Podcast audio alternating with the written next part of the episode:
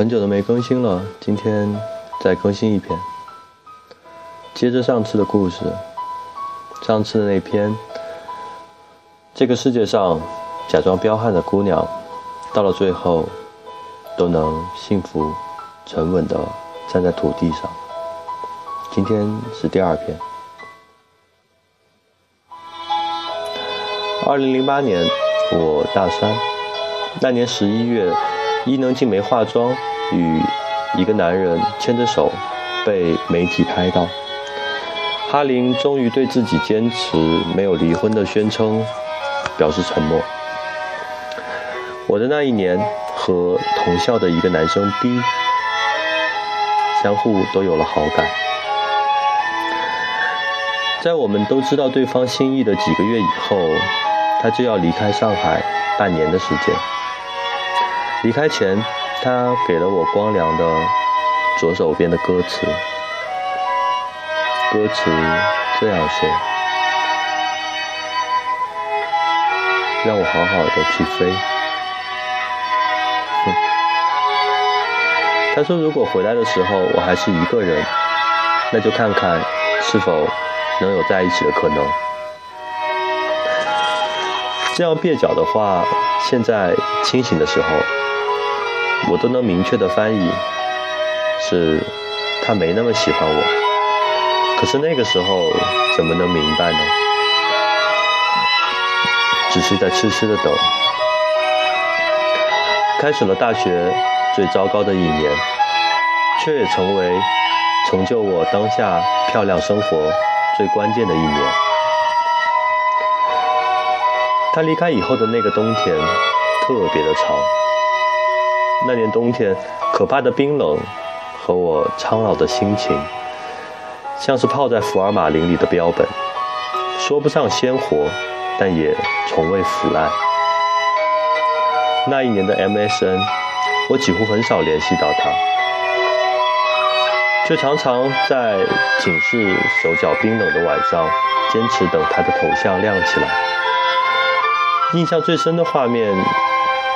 就是在好冷的冬天晚上，在寝室里缩着脖子看着 MSN，对着手心哈气。我开始疯狂的工作实习，不让自己有任何闲下来想他的时间。那年在欧莱雅实习，同时有一份人力资源外包的实习，需要每周工作三个工作日。那时候每周还有四十八节课呢。那年冬天，妈妈在那个时候查出了乳腺癌。那天夜里，我在百度上搜索所有关于乳腺癌的字眼。我翻开手机，给那个消失了很久的男同学打电话。机械的声音告诉我：“你拨打的号码不存在。”我在 MSN 终于把那个小狗头像点开，我说：“你在哪里？我妈病了，我需要你。”他终于不紧不慢的出现，他让我自己勇敢，他说我可以。那天的安慰，在我 MA 身上哭天喊地的哀怨中结束了。然后很快的，像是装作什么事情都没有发生的样子，他重新消失。唯一的好消息是，妈妈的病检查出来是医生的误诊，肿瘤是良性的，可以正常切除。可惜再也无法改变那一整年的灰暗基调。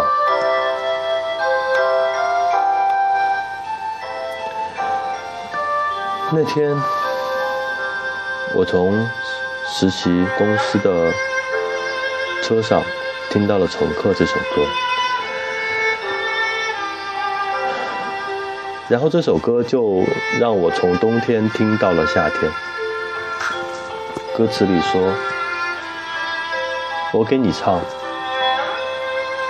坐你开的车，听你听的歌。我不是不快乐。白云苍白色，蓝天灰蓝色，我家快到了。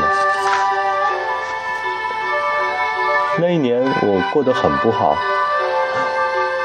那一年如果有个镜头跟拍，那镜头里一定通通都是我一个人努力的画面。我倒数着他回来的日子，最后的一百天里，寄过去一个瓶子，里面有一百张纸条。每过一天，都希望他打开一条，我跟他说的话。这样，当纸条全部读完的那天，就是他回来的时候了。再后来，他回来了，没有找我。我鼓起勇气打了电话给他，跑到了电话里低声的“不喜欢了”的回复。而在我每天十指交叉等他回来的一年里，他和他的前女友一直藕断丝连的纠缠着。他没有任何时间来顾及关于我的插曲。有时候，常常很多事实很明显，只是我们需要一场仪式化的收场，来结束我们的付出。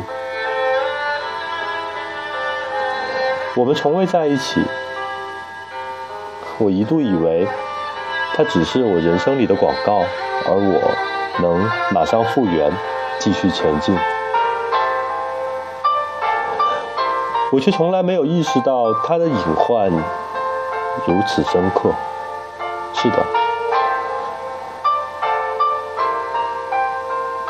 只是在那一场让自己变得都不像自己的感情里。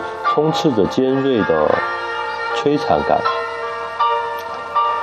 像是被一把很钝的刀割到，伤痕在几年以后才逐渐浮现。我至今没有勇气再恋爱的原因，有部分就是受到这个不轻不重的故事所影响。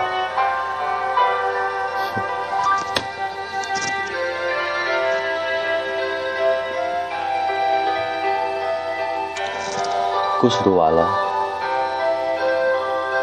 我想，绝大部分人在感情里都受过伤。